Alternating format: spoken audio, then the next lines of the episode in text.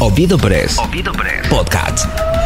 Con la opinión de Cristian Bianciotto. Cristian Bianciotto. Podcast. Oviedo Press. Oviedo Press. ¿Cuál es la diferencia entre los dos dictámenes de rechazo a la ejecución presupuestaria 2021 de la Administración Eladio González Torres? En realidad fueron presentados tres dictámenes.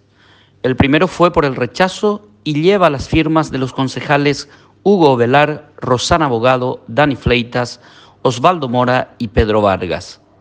El segundo dictamen tuvo una sola firma, la del concejal Diego González Torres, hermano del ex intendente, y fue por la aprobación. El tercer dictamen también fue por el rechazo y lleva las firmas de los concejales de la bancada obetense, liderada por Armando Riveros e integrada por Denis Cohenes, Roque Olmedo Hijo, Elvio Castro, Juan Torres, Marcial Cardoso y obviamente el propio Armando Riveros. La pregunta que surge es, ¿por qué fueron presentados dos dictámenes en el mismo sentido? Pero yo quisiera centrarme en cuál es la diferencia entre uno y otro dictamen. El primer dictamen presentó como argumentos de rechazo documentos que revelan irregularidades en el manejo interno del dinero de los contribuyentes, sobrefacturación en la provisión de almuerzo escolar, uso, abuso y derroche de combustible y lubricantes y obras mal hechas, inconclusas y trabajos no realizados que figuran en contratos entre empresas y la municipalidad. El otro dictamen, por el rechazo, presentó como argumentos las cuestiones de formas administrativas como cédula vencida del oferente, error de tipeo en el ID de uno de los llamados, legajos con tachaduras y enmiendas, documentos formales vencidos, en resumen, a decir del presidente de la Comisión de Hacienda, Juan Torres Coronel, cosas subsanables y sin mayor relevancia. El dictamen por el rechazo de la bancada obetense está basado supuestamente en el informe de auditoría presentado por la empresa consultora CIME, pero en ese dictamen hay una media verdad o una media mentira.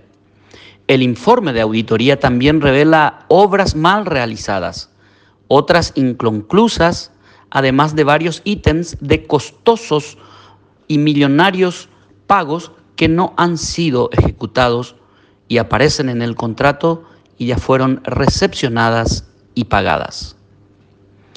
¿Qué dice el dictamen de la bancada obetense sobre estos informes? Escuchen bien. Se sugiere la contratación de un profesional del área para que puedan fiscalizar las obras ejecutadas por el municipio. Es decir, invalidan esa parte del informe de la consultora CIME y solo ponen como argumento de rechazo las cuestiones que consideran subsanables. La resolución 034-2022, a través de la cual la Junta Municipal rechaza la ejecución presupuestaria 2021, firmada y enviada por el presidente Denis Cohen, no incluye los argumentos presentados por el primer dictamen. Es decir, quedaron excluidas las pruebas de sobrefacturación en almuerzo escolar, derroche de combustible, el desvío de los 192 millones y las obras mal hechas e inconclusas y en algunos casos no ejecutadas.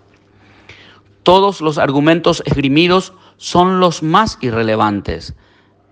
Así podrían ir por el camino de que son subsanables y no constituyen lesión de confianza, por lo tanto, en una segunda instancia podrían levantar el rechazo.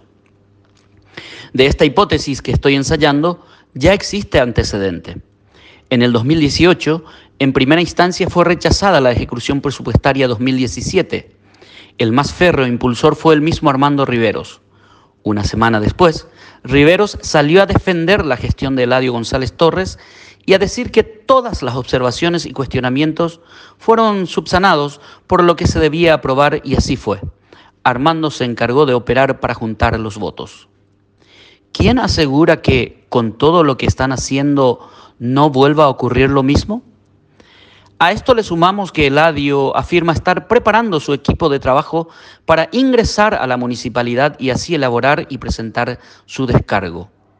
Estoy al llamado de Marcos Benítez ya no más para irme, dijo hoy en un medio de comunicación. Estemos atentos porque quienes acusaban a otros de ser los peores podrían ahora resultar ser la versión mejorada de la peor junta municipal. Oviedo Press. Oviedo Press. El valor de estar informado. Oviedo Press. Podcasts.